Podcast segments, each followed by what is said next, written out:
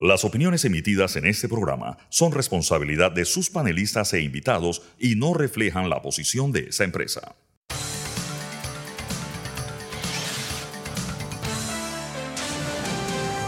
Mesa de Periodistas. Muy buenos días, bienvenidos a Mesa de Periodistas, el análisis profundo y diferente que los pone al día. Les da Alfonso Grimaldo de Nueva Nación. Pueden entrar a nuevanación.com a ver lo más reciente allí. Nos están escuchando desde la cabina de TVN Radio. Nos pueden seguir allí en arroba TVN Radio 965, tanto en X como en Instagram. Y les recuerdo que siempre pueden revivir las fascinantes conversaciones que tenemos aquí en Mesa de Periodistas, entrando a YouTube y Spotify y buscando Mesa de Periodistas. Hoy nuestra edición de 28 de enero, miércoles, menos de 10 semanas para las elecciones, mitad de la novena semana del año. Vamos a ver qué temas tenemos el día de hoy. Primero estaremos comentando algunos temas que están dando de qué hablar en materia eh, de seguridad y eh, materia internacional. El día de hoy estaremos dedicando la hora a educación de cara al inicio de las clases la próxima semana. Tenemos a una experta y amiga del programa con quien estaremos conversando sobre el tema y en lo que hace noticia estaremos comentando otras cosas que están dando qué hablar en materia doméstica e internacional. Presentados los temas, les presento quienes están conmigo el día de hoy. Tengo el gusto de que me acompaña Fernando Martínez. Buenos días. Buenos días. Saludo a nuestros oyentes. Y pronto estaré presentando a nuestra invitada el día de hoy, Melissa Wong. Pero antes, Fernando, tú querías comentar un tema sobre el Consejo de Seguridad. Eh, no, sí. Consejo de Gabinete. Consejo de Gabinete, perdón. Eh, eh, en el día de ayer, solo como un tema de seguimiento, el Consejo de Gabinete aprobó el plan de acción para el cierre ordenado de la mina de cobre de Panamá. Mm. Eh, creo que eh, es, un, es, es un tema por el que ha estado clamando las organizaciones que eh, liderizaron en la protesta que terminó con la declaración de inconstitucionalidad del contrato y con la aprobación de una ley de moratoria para el país. Por lo tanto, me parece muy importante consignar que eh, al menos algunas, porque creo que eh, las organizaciones ambientales están pidiendo un conjunto de medidas de seguimiento a esas decisiones, pero por lo menos esta, que considero crucial, importante, ya fue aprobada o adoptada ayer por el Consejo de Gabinete. Eh, este plan contempla una auditoría ambiental de cierre eh, para determinar los riesgos, riesgos y medidas de mitigación. Lo que sigue es que este plan sea conocido por la población, es decir, que no solamente se anuncie que lo aprobó el Consejo de Gabinete, sino que los ciudadanos podamos ver en qué consiste, cuáles son sus fases, quiénes son las autoridades, cómo se intervienen, cómo se van a hacer las auditorías, en qué fecha se van a hacer, un montón de preguntas que hay alrededor de dónde van a salir los recursos, etc. ¿Cuánto nos va a costar? Exacto, por eso de dónde van a salir los recursos, tanto técnicos como humanos, como los costos, exactamente.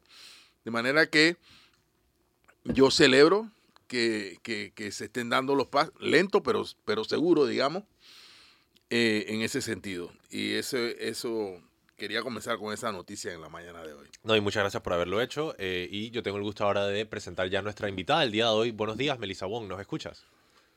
Sí, hola, ¿cómo están? Buenos días. Buenos días a ti también. Sencillamente, por el hecho de que ahora tenemos tres cambios, voy a estratégicamente pedir una hora para poder tener una discusión de que a, lo que la educación amerita. Así que vamos al primer La cambio. educación es el tema más importante del país. Totalmente de acuerdo. Y por eso hay que dedicarle tiempo consolidado. Vamos al primer cambio. Cuando regresamos, entramos de lleno de cara al inicio del año escolar. Están escuchando Mesa de Periodistas el análisis profundo y diferente que los pone al día. Eh, y de hecho, eh, aviso que hoy estaremos eh, hablando con Melissa precisamente sobre el tema de filosofía educativa, los planes a futuro y qué se va a estar haciendo este año escolar. Así que estamos muy emocionados para esta conversación. Vamos al primer cambio. Y estamos de regreso ya en Mesa de Periodistas, el análisis profundo y diferente que los pone al día. Les recuerdo, les Alfonso Grimaldo, me acompañan Fernando Martínez y tenemos el gusto y el agrado que nos acompaña hoy la directora de la Organización de Estados Iberoamericanos eh, para Panamá y Costa Costa Rica, Rica. me corregirás, eh, y también amiga del programa, Melissa Wong. Buenos días, Melissa, nuevamente. Hola, buenos días Alfonso y buenos días a todos. Eh, de verdad, y Fernando, eh, para mí es un placer estar con ustedes en el día de hoy. Eh, hoy les hablo desde Costa Rica, pero estoy muy contenta de poder estar participando en este programa y hablar realmente de lo que nos apasiona, la educación de calidad. Bueno, saltamos de lleno al tema. Fernando, por favor. Sí, en primer lugar, eh, queremos conocer cuál es tu opinión de la, del segmento dedicado a educación en el debate presidencial. ¿Cuál, qué, ¿Con qué opinión te quedaste de las propuestas, si es que las hubo, de calado, de los candidatos presidenciales en el debate que se realizó eh, recientemente? Bueno, eh, lamentablemente para mí fue un poquito como un sabor agridulce, porque creo que fue el segmento eh, más flojo de todo el debate. hubo algunos candidatos en que introdujeron algunos temas, voy a decir el caso de Martín Torrijos, en el caso, por ejemplo, de educación dual, pero en un minuto no te da tiempo de extender qué es la educación dual. ¿No? Y, para muchos a lo mejor se quedó como, ah, qué bonito suena, pero no explicamos que es una educación eh, eh, para la media y que tiene que ver con eh, los últimos acontecimientos que están sucediendo en los países de la región y países de Europa con estudiar y trabajar y acercar al mercado laboral a la escuela. digamos, la educación técnica profesional, que es un déficit importante dentro del sistema. Puedo decir que todos hablaron de mejorar la calidad, algunos hablaron de ampliar cobertura, como fue el caso del candidato Lombana, eh, al 100% la educación preescolar. Yo esperaría que eso pudiese cumplirlo, eh, porque llevamos muchos años, y cierto, eso es un rezago y eso es una aspiración, pero se va a enfrentar con retos y desafíos que al final el 100% eh, es un reto mucho mayor, ¿no? Eh, como quién va a atender esos centros educativos, quién los va a manejar, cómo los va a capacitar en cinco años, es un reto eh, importante llegar al 100%. Solo en la educación primaria llevamos o tenemos un 99%, casi el 100%, y llevamos más de 40 años en el sistema. Eh, me hubiese escuchado, eh, eh, gustado escuchar que nuestra principal, tenemos una ley de 1946. Claro. Lo cual, simplemente al decir eso, ya nos dice el retraso que llevamos en nuestra escogencia para nuestros docentes, cómo seleccionamos el perfil de nuestros docentes, desde la universidad hasta el centro, hasta, hasta cómo ingresar al, al sistema ese tema de traslados, cómo se hace todavía manual. Y es un tema de, tecnología, pero también de resistencia al cambio que hay en el sistema por parte de nuestros docentes. Hablamos de que debemos capacitarlos, pero nuestro sistema de capacitación nos limita a tres semanas y no a una, a una capacitación eh, constante que debería tener o un acompañamiento constante que debería tener el sistema y que los gremios docentes dicen o proliferan decir en sus, en pero a la hora de ejecutarlo son los primeros que se resisten. Entonces hay muchos desafíos que, que, involucra eh, estos cambios que vamos a ser sinceros. Ningún candidato puede decir más de cuatro cosas de los cambios radicales que hay que hacer, porque pues eso les quitaría votos. Me gustaría aprovechar para preguntarte si brevemente nos puedes explicar qué es la educación dual. Sé que lo comentaste, pero si pudieras expandir un poquito más. Mira, es, una, es un sistema en el cual la empresa y, y, el, y, el, centro educativo establecen unos, unos centros eh, o unos laboratorios, digamos, vamos a, voy a poner el ejemplo de el, el, Instituto Don Bosco. Hoy tiene eh, mecatrónica, tiene bachilleratos especializados y tiene un laboratorio específico para trabajar. Eso, ellos trabajan ahí y van entonces a un centro de la Volvo por decirte un nombre, el comercial no, no tiene nada que ver, pero por ejemplo, o de Mercedes-Benz, y ellos ya son mecánicos que empiezan a trabajar y a, a adquirir experiencia. Entiendo. Te ingresan a, la empresa, siguen culminando, o sea, siguen continuando sus estudios. Y digamos que su título técnico se va haciendo y formando desde la escuela. Fernando, por favor. A ver, yo tengo un montón de preguntas, pero voy a comenzar por un tema al que tú has aludido eh, en tu primera intervención y es eh, el déficit en la formación de docentes y el déficit de formación de los docentes. eh, recientemente escuché una nota, no sé, creo que en nuestro propio noticiero, por ejemplo, de que en materias cruciales del, de la currícula de nuestro país ya no hay docentes. Es decir, tenemos un problema de, profesores de matemáticas, química y física, principalmente. Pero no, porque ahora, cuando comiencen las clases, vamos a escuchar a los, a los padres de familia protestar, bueno, porque no nombraron, porque falta un docente, falta otro docente. O sea, ¿qué tan grave es este problema y qué tanto está impactando en, eh, en, en, el propio funcionamiento del sistema educativo? La ausencia de docentes con la debida preparación eh, eh, para el inicio del año escolar. Claro que es, o sea, eso es grave y es un, déficit, un desafío muy importante porque los resultados de nuestros estudiantes en PISA, las deficiencias son en matemáticas, español o ciencias. Entonces, si no tenemos docentes en matemáticas o en las principales asignaturas eh, científicas, eh, se complica más y el rezago que, que, o la brecha se sigue abriendo, digamos. un mismo docente que además con una metodología desfasada o poco agradable para entender las matemáticas a la nueva generación también hace complicado de que nadie quiera o quiera decir que las matemáticas son complicadísimas. Y hay muchas formas hoy a través de la tecnología de que nuestros estudiantes puedan aprender eh, algo mucho más fácil. Te voy a contar una anécdota. Hace muchos años teníamos un proyecto desde la OEI que se llamaba Uno más Uno. Y era simplemente para mejorar la, la metodología de enseñanza en matemáticas y en español o lectoescritura y hacerlo de una manera lúdica, es decir, jugando a través de juegos y a través de mecánicas de cantos y de, y de, otras formas como en teoría se, se, se enseña en el preescolar, era llevándolo desde el primer grado hasta el sexto grado en estas metodologías.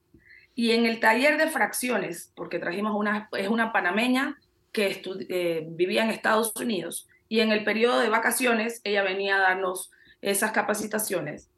Em, ella eh, empezaba en el, taller de fracciones y cuando ella empezó, enseñó toda la, metodología de cómo enseñar las fracciones, de cómo estar, la, la, el sonido del salón de los docentes fue, ah, finalmente entendí. O sea, habían estado enseñando fracciones por años sin eh, realmente entender el concepto. Entonces, eh, creo que profundizar en, ese, en esa enseñanza, en ese perfil de nuestras universidades, y hay algo que, que voy a decir que extraoficial, extraoficialmente, pero realmente la academia en la educación superior y el Ministerio de Educación, o sea, lo que ingresa a nuestro sistema, no se está hablando de la manera que debería hablarse. Eh, las universidades están graduando algunos con metodologías un poco desfasadas. Y no ha habido una apertura para que podamos apoyar en ese proceso, para que realmente el perfil que se requiere de ingreso al docente ya ingrese un docente mucho más eh, adecuado a las nuevas tecnologías y a los procesos de enseñanza y aprendizaje que se requieren en, nuestra, en nuestras aulas de clases. Pero tampoco podemos decir, o sea, no es culpa toda del docente, también es lo que estamos, digamos, la fábrica que nos está produciendo también tiene desafíos que hay que aprender y son cosas que hay que actualizar y son temas que, eh, bueno, son a veces un poco difícil de que nos pongamos o se pongan de acuerdo las autoridades de las cuales, por las autonomías, por eh, digamos, recelo de alguna manera eh, eh, de este es mi feudo y nadie me lo va a cambiar, yo lo estoy haciendo súper bien. Correcto. Entonces, eso pasa, eso pasa y, y, hay que ser, creo que sinceros a la hora de especificar cuando hablamos de calidad y de los retos que se enfrentará la nueva administración que lleve las riendas del país. Yo quería aprovechar para comentar dos cosas. Uno es eh, esto que tú has apuntado hacia el final, eh, que se podría decir en otras formas, que el sistema educativo debe estar intencionado para los estudiantes, no para la estructura administrativa del Meduca, no para el bienestar laboral de los profesores, no para los intereses de los padres de familia. Literalmente el Meduca está diseñado para los estudiantes. Sí, estos otros elementos, estos otros grupos inciden en el bienestar estudiantil, pero siempre debemos regresar al tema de los estudiantes. Y por eso me parece muy impactante lo que tú has dicho, porque me gustaría meditar un poco en todo el esfuerzo colectivo que hacemos como sociedad para enviar a los chiquillos, perdón que lo diga así, las chiquillas a las escuelas.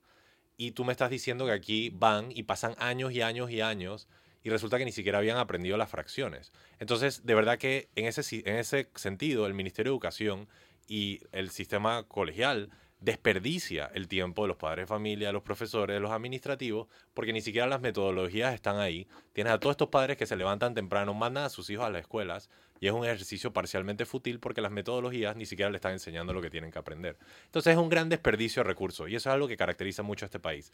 Desperdicio de recursos financieros, desperdicio de recursos ambientales, desperdicio del recurso tiempo y necesitamos mejorar las eficiencias y eficacias, como diría la profesora Maribel Gordón, para de verdad incidir efectivamente en el plano educativo. Fernando, disculpa. No, eh, bueno, ya que mencionaste el tema financiero, eh, quiero ir por ahí.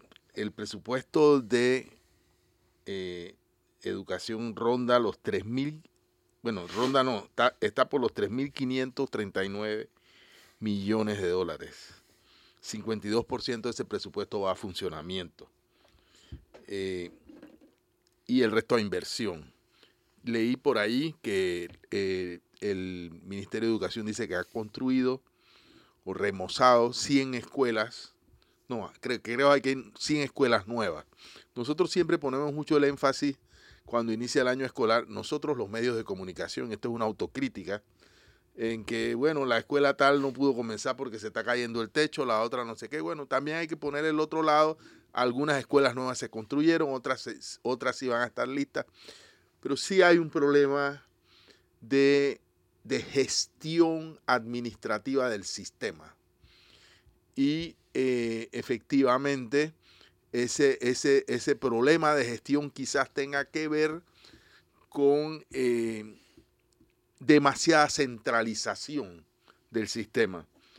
Eh, eso implica que el modelo de la escuela debe ser especialmente en comunidades de, pobreza, sea rural o sea urbana, en realidad deben ser santuarios, en el sentido más estricto de la palabra, o sea, un sitio seguro al que los niños y jóvenes puedan acudir, puedan, muchos van allí a recibir quizás el único alimento que reciban en el día pero debe ser seguro también en el otro sentido.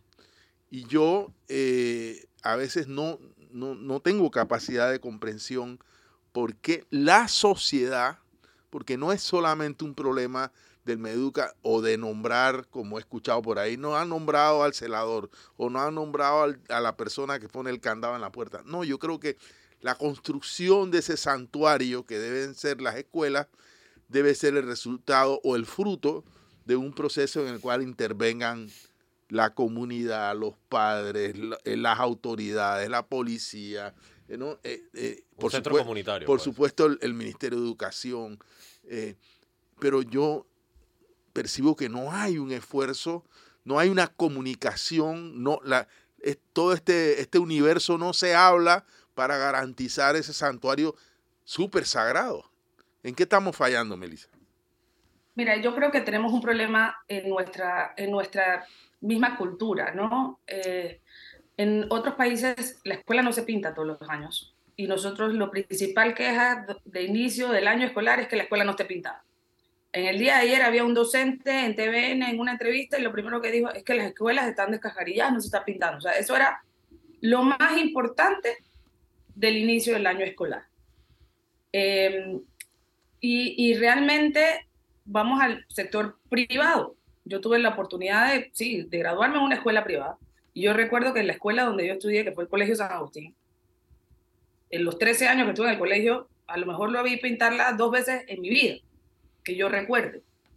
Eh, porque si no, hay una cultura que si tú dañas el baño, si tú descascarías las paredes o si tú haces un... llaman a tu papá y a tu papá le corresponderá pagar por ese daño que hiciste. Entonces creo que el, no apropiarnos de que o entender de que los centros educativos son de cada uno de los que asiste allí. y que cada uno también tiene una responsabilidad de cuidarlo, de salvarlo, y que su planta docente debe velar porque los estudiantes y enseñarles a sus estudiantes a cuidar lo que tienen. Hay una, hay una, eh, eh, también dificultad que antes no existía. Antes el docente tenía autoridad realmente en el aula de clases. Hoy llega una mamá y, y, se enfrenta al docente y le dice que quién es tú para hablarle así a mi hijo, ¿no? Y lo desautoriza abiertamente. O sea, eso también es una realidad. Entonces, eso es parte de la cultura de la cual debemos incidir. El liderazgo de un director es clave para que esto eh, o esta comunidad educativa pueda funcionar. Y hay escuelas en donde tenemos casos de éxito. No hablemos todo, nada más de lo malo.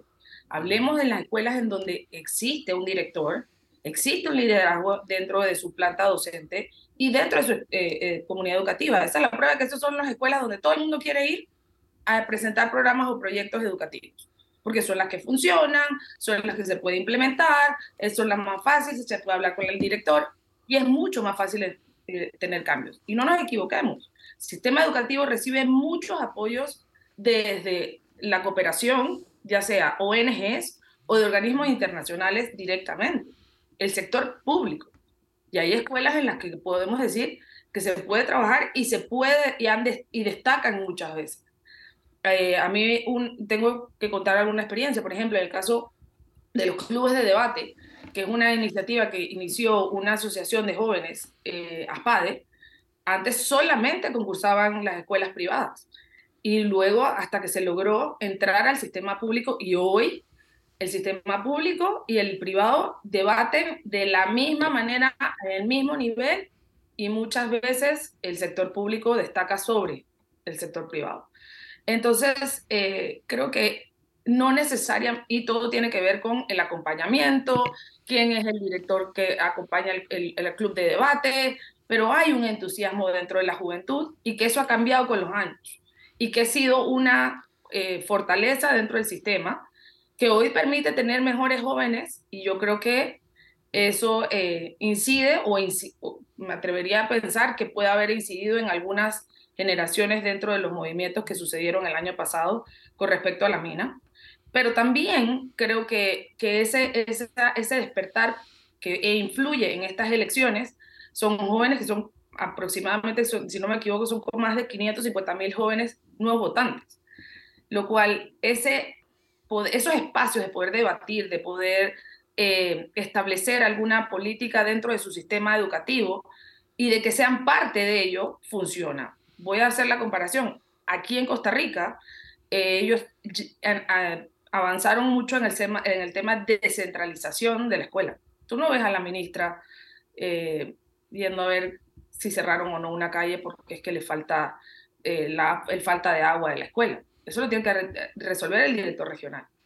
La ministra está viendo políticas públicas educativas.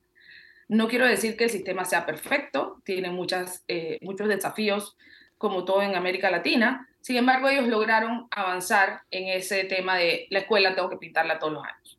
Y ya no es un tema. La escuela es un santuario para, para los maestros y y, hace un mes ellos iniciaron, eh, eh, eh, perdón, ellos iniciaron clases este mes de febrero, porque ellos, su año escolar cierra en el mes de noviembre. Y el ánimo con el que iban los padres de familia a la escuela, aparte viven cerca de la escuela. También eso es otro de los desafíos que tiene Panamá, en donde queremos tener la escuela de excelencia y todos queremos ir a la escuela de excelencia, ¿no? Y, y no queremos ir a la escuela que queda al lado de mi casa.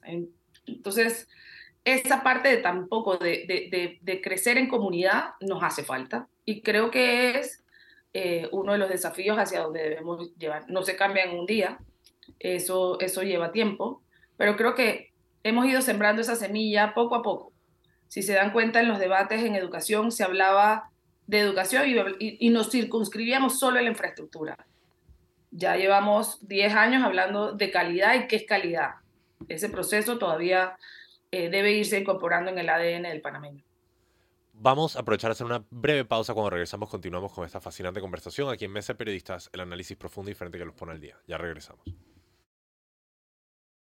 Y estamos de regreso en Mesa de Periodistas, el análisis profundo y diferente que los pone al día. Les recuerdo, les Alfonso Grimaldo, me acompaña Fernando Martínez, nuestra invitada el día de hoy, Melissa Wong, directora de la OEI. Estamos hablando sobre el tema más trascendente e importante para el país, en cierto sentido, el tema educativo. Fernando tiene la siguiente pregunta. Sí, eh, a ver, para descentralizar el sistema, que vemos que requiere un cambio de cultura, eso es totalmente cierto, y una visión integradora de la comunidad y de la sociedad toda, eh, también necesitamos un sistema de supervisión y evaluación eh, académico, administrativo, eh, no sé, y seguimiento de, lo que se hace y lo que no se hace, de, lo, de eso que tú definiste como estrategias o políticas educativas.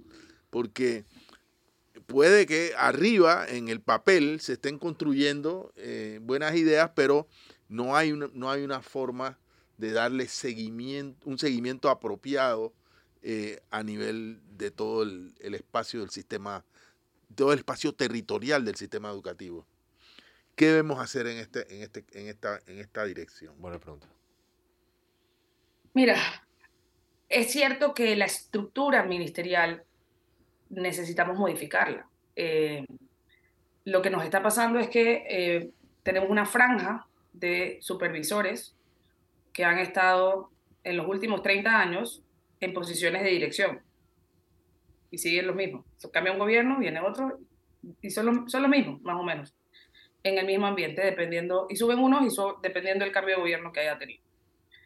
No te permite esa estructura tomar realmente una descentralización. Todo lo tienen que tomar en Cárdenas, en, el centro, ¿no? ¿no? Si la directora de, de media académica, por decir un nombre, eh, un, cargo, eh, es la que dirige todo el tema de educación técnico profesional. Pero esa persona tiene dos personas a su cargo en la, en la sede central.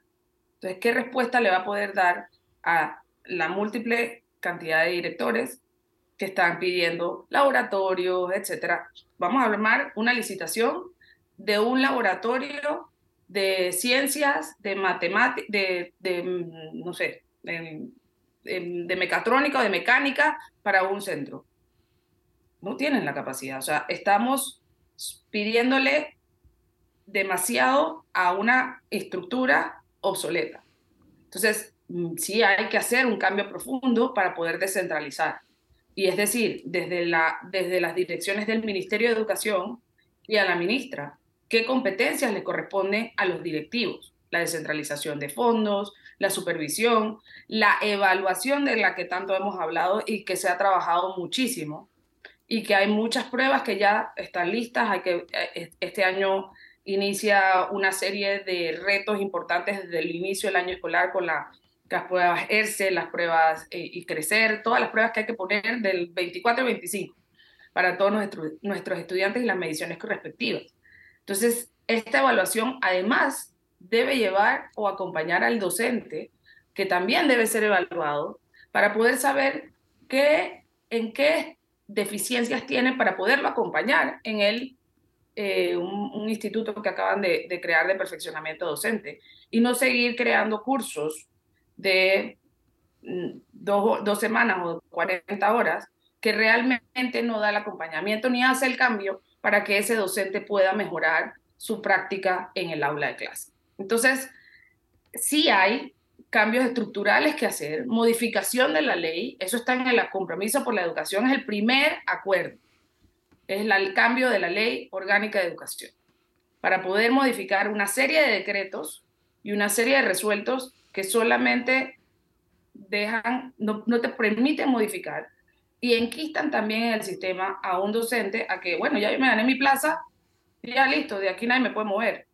Tienes que ensillar un caballo para poder hacer eh, movimiento. O sea, realmente no, o sea, y creen que están protegidos, pero realmente al final es parte del problema administrativamente hablando. Te voy a poner otro ejemplo. Hicieron un presupuesto en el cual ahora finalmente Panamá tiene el 7%. Pero todos los fondos lo pusieron en una sola eh, partida. Estamos a marzo, a inicio de marzo, y todavía no hemos podido usar, no se ha podido utilizar el presupuesto de inversión del ministerio. Porque no se están ahora- haciendo traslados de partida. Correcto. Entonces dependes de ir a la asamblea y eso entra en un manejo político. Pero Entonces, se debe, eh, perdona que te interrumpa, a que no hubo una planificación previa de Claro. qué proyectos eh, educativos iban a sustentar. Primero se puso la plata en vez de poner primero el proyecto. Primero es la necesidad. ¿Qué problema quiero resolver? ¿Qué proyecto hago para resolverlo? Y luego lo financio, lo, de- no, lo desarrollo. Eso es planificación básica, pura y dura. Pero correcto. lo hemos hecho todo al revés. Los siento mucho. Claro, ¿no? Y es que también vamos a ser realistas. Llega la gira del presidente, el presidente ve que la escuela se está cayendo, da una instrucción y hay que acatarla, pero en el camino esa, eso no va acorde con los procesos administrativos. Entonces hay que cambiar el sistema educativo para poder facilitar que ese tipo de ayudas puedan darse directamente.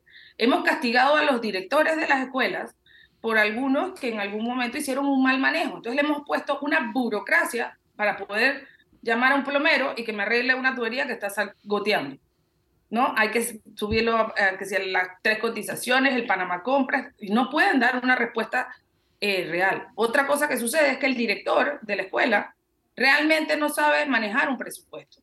Él no sabe pagar la luz, el agua, ni el teléfono, ni ningún gasto eh, básico de la escuela. Eso lo paga la planta central. Por lo tanto, no le estamos dando esa responsabilidad al director de manejar su presupuesto y de saber dónde invertir y qué no. Les damos una partida extraordinaria que se llama el FES, con una serie de requisitos importantes que hay que darle, eh, pero yo creo que con tecnología hay muchas cosas que se pueden mejorar. Igual que el sistema de nombramiento. O sea, tú no puedes seguir nombrando maestros. Hay 3.200 maestros que no van a ingresar el 4 de marzo porque el, el concurso del, del, del ministerio no está a tiempo. Y la realidad es que van a empezar algunas escuelas el 8 de marzo hasta que algunas terminen algunos temas de infraestructura, lo cual no me parece mal, porque no debería haber construcción grandes mientras están los estudiantes. Eso, eso una semana no te afecta más nada, tienes que hacer un ajuste, digamos, en el calendario. Una semana no retrasa mucho, pero que los docentes no estén, tú vas a escuchar todos los días en las noticias en que me falta el maestro, que el maestro no ha llegado, pero que el concurso no está listo. Entonces, no, esas escuelas no pueden empezar sin el maestro. Es mejor no iniciar hasta que el maestro to- tome posesión. Y eso es si el maestro, y esto pasa así. Eso si el maestro ya no quiere, si el maestro no quiere esa posición, entonces entra otra vacante que hay que suplir. Y eso es otro mes, por lo menos. Yo solo quería mencionar brevemente que este tema al que has apuntado, la autonomía administrativa de los centros educativos, es súper importante porque precisamente en la gestión descentralizada de los directores es que podemos ver cuáles son las metodologías que funcionan y las que no. Y sobre ese tema del FESI es muy interesante porque muchos directores han incluso indicado que se sienten renuentes a gastar el dinero del FESI porque hasta muy reciente no se habían aclarado los lineamientos de gasto y eh, había un montón de plata ahí, sencillamente no se estaba utilizando porque los directores no se sentían cómodos que lo iban a ejecutar de una manera que luego posteriormente no pudiera ser atribuida a ellos de manera eh, equivocada o errónea. Así que también Pero, ese tema, por favor, yo te tengo que decir que hay una buena directora del FES. Hay una señora que ha hecho un buen trabajo en ese sentido de arreglar las cuentas, de poner los delineamientos, etc. correcto. Pero también hay una culpa de muchos directores que te dicen, no, yo espero mejor que venga la ministra y me resuelva aquí, Exacto. ¿no? Prefieren Entonces, cerrar la calle. eh, eh, esa también es parte de una cultura que tenemos, que, que, que tenemos que, que señalar y que debemos modificar. Eh, las reuniones entre los gremios y, y el ministerio son eternas, eternas, y no se resuelve nada, más que el nombramiento o el aumento de un docente. Son con la pena, pero a mí me ha tocado estar y acompañar en algunas ocasiones y ha sido, wow, de muchas, de algunas administraciones he tenido la oportunidad de trabajar y les puedo decir, eh, eso es de, de, de, o sea, de- es interesante de análisis, porque hablan lo mismo, la misma retórica, tenemos que hablar, y cada vez hay más gremios, cada vez está más di- di- eh, dividido el, el, el, el pastel. Son, como, son como 20 gremios docentes. 22, si no me equivoco. 22, imagínate. Entonces es esa, esa eh, esa complejidad que hemos ido eh, a lo largo del tiempo dejando pasar hace que administrativamente para cualquier ministro sea complicado. No, no, no es defender a, ninguno de los que está, pero es, es, complicado llevar a cabo, porque además no tienes el personal eh, idóneo en, en, en las regiones o no les hemos dado las herramientas suficientes a nuestros directores para que sean autosuficientes. Entonces, todo es un ciclo y una cadena, porque no podemos dejarles la plata porque entonces no la van a ejecutar. Y si no viene el mal manejo, y pensamos siempre mal primero, antes de dar la oportunidad y empezar a descentralizar, de que empiecen a, saber que un, para, para un director de escuela debe saber qué es un presupuesto, cómo manejar su presupuesto y debe tener un perfil administrativo más que docente. Pero la realidad es que muchos de nuestros docentes los sacas del aula de clase para que sea el director de la escuela. Y se pierde un buen profesor para tener un mal director. ¿No tenemos una academia para formar directores de escuelas? aún no. Y eh, también quería preguntarte, yo sé que se está yendo el tiempo a toda velocidad. ¿Qué pasó con el COPEME? Copeme de pronto cayó en una inercia. Tenemos una ley jurásica. O sea, eh, sí, del año, del, siglo, del principio del siglo pasado. Eh, eh, frente a un mundo que está cambiando de una forma ¿no? impresionante. O sea, la inteligencia artificial, la nueva tecnología, todo eso tiene un impacto y una incidencia en el mundo del trabajo, en la vida misma, en la educación, por supuesto. Y necesitamos un sistema dinámico que tenga capacidad de adaptación a ese mundo cambiante, porque si no, se va quedando, quedando, quedando. Entonces, eh, ese, es el, ese es el tema. El, el COPEME, a la luz de desde que se creó por ley, ha funcionado, sirve para algo. Yo entré, hace poco, antes de venir a este programa, entré a la página del COPEME. Correcto. Eh, porque yo siempre estoy buscando eh, qué, qué, qué, está pasando y no, literalmente no encontré nada en la página del COPEME. No sé qué están haciendo. Bueno, esa es una pregunta que me... Em, voy a dar mi opinión personal, Melissa eh, yo no creo en esa, en esa figura, digamos.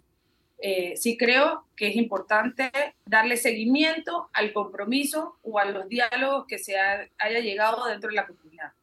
Pero creo que esa estructura que se creó en su momento eh, voy a decirlo en palabras coloquiales, es una camisa de fuerza de alguna manera a un, ministro o a una ministra de Educación. Primero porque los que forman parte son exactamente los mismos actores que están dentro del sistema. Entonces ellos mismos se dan seguimiento a ellos mismos de cosas que no están sucediendo. Entonces es como sentar a un ministro a, decirle, pero es que esto no ha sucedido y por qué esto no ha sucedido y esto, pues, en reuniones, no sé, puede, no sé cuánto puede durar. Y me llamó mucho la atención que los jóvenes eh, por la educación lo pusieron como, con nota, en, en, el informe que hicieron de, de, evaluación de las políticas 2019, lo pusieron con A. Y eso, me, después de 24 para el 24, me parecieron muy buenas sus, sus aportaciones, pero que ellos hayan puesto que el COPEME les parecía que era una estructura con A, no puedo, no puedo estar, o sea, no podía estar de acuerdo cuando ellos mismos estaban diciendo no ha funcionado, no tienen presupuesto, no le han dado seguimiento y no se ha cumplido la principal norma o el primer acuerdo del compromiso, que es modificación de la ley orgánica de educación. Entonces, si yo tengo que darle seguimiento a un compromiso y en esos acuerdos de las 19 propuestas que ellos presentaron en la administración anterior se cumplieron, todas fracasaron, cómo el organismo que tiene que dar seguimiento va a sacar A, ¿no? Eh, creo, que, creo que es importante que todos los candidatos que, que, están en la presidencia comprendan en qué consiste el compromiso, cuáles fueron los acuerdos, qué acuerdos están dispuestos a trabajar dentro de su gobierno y apostarle a esos cambios, digamos, para que haya un trabajo de gobierno para entonces que se sienten con la comunidad educativa a decir, estos son los cambios que vamos a presentar para, este 2000, para estos cinco próximos años. Más que un organismo conformado por el, los mismos sectores que todos forman parte del sistema educativo eh, en sí. Y al final terminamos en una camaradería, nos llevamos muy bien, pero no, no ha sido, digamos, para mi concepto, el, resultado es, no ha sido efectivo. Vamos al último cambio cuando regresamos el cierre de esta fascinante conversación aquí en Mesa Periodistas, el análisis profundo y diferente que nos pone al día. Ya regresamos. Y estamos ya en los últimos minutos de Mesa Periodistas, el análisis profundo y diferente que los pone al día en el interés del tiempo. Fernando. Sí, eh, bueno, ya como síntesis, yo creo que quizás como sociedad no hemos meditado o no hemos eh, eh, entendido lo suficiente la enorme importancia que tiene la educación eh, como herramienta de desarrollo humano y de desarrollo nacional de nuestra, sociedad. tampoco hemos entendido que el paradigma histórico, viejo, antiguo, de estudiar para obtener un diploma, eso se acabó se acabó para estudiantes, para seres humanos y se acabó para los docentes y para, para todos los profesionales, eh, para todos los trabajadores, etcétera. Se educa primero para la vida, para la formación de ciudadanos que se correspondan con la vida y con el desarrollo del país y se educa durante toda la vida, no por un periodo X de tiempo.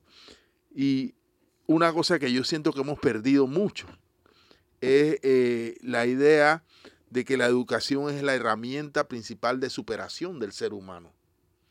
Entonces, eh, eh, el paradigma del dinero rápido, de, muevo un kilo de droga de aquí a la acera enfrente y, obtengo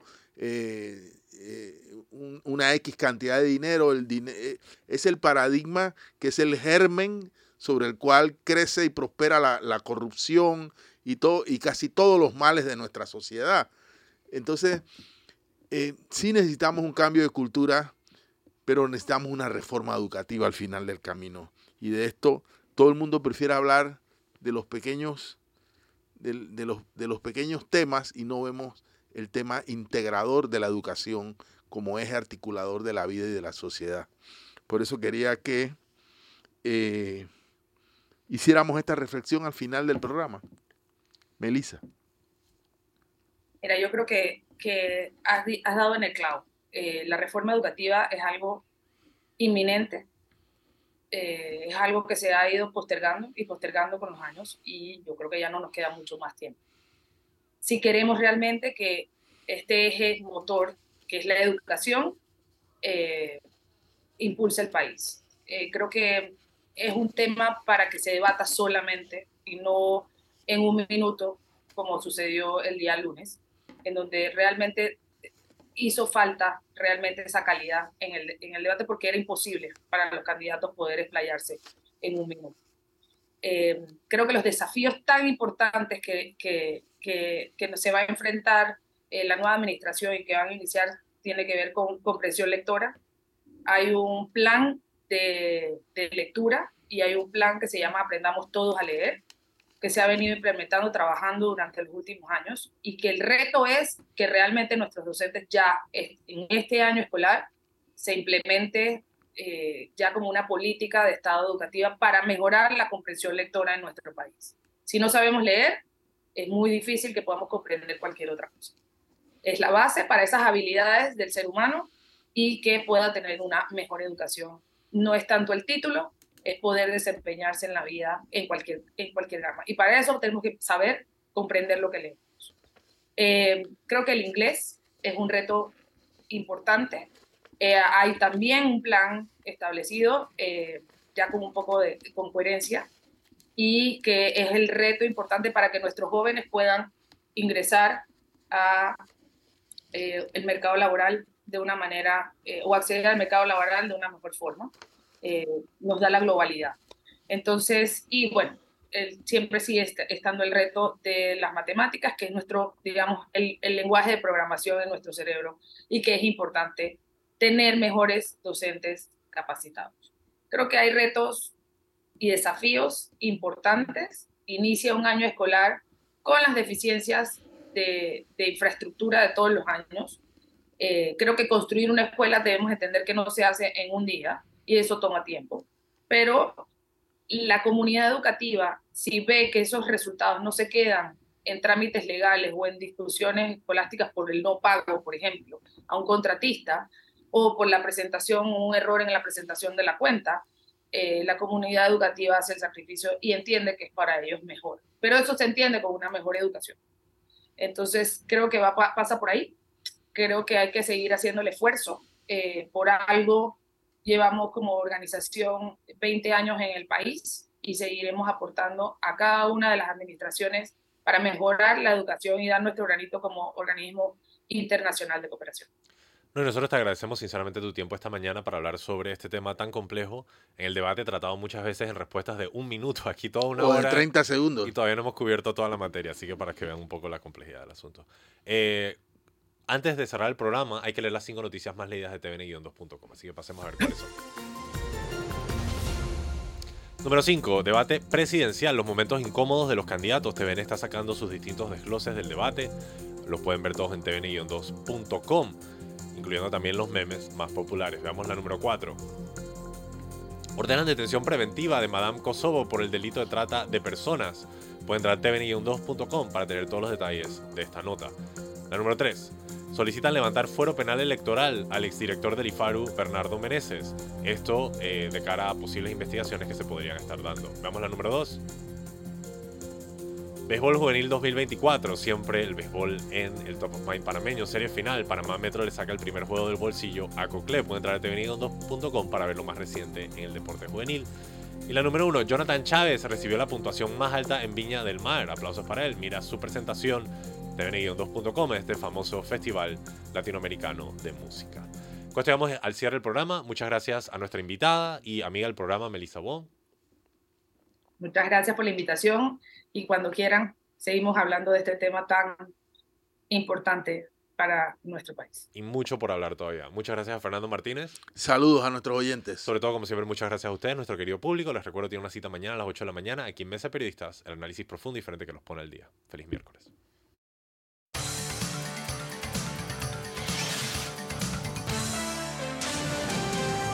Mesa de Periodistas.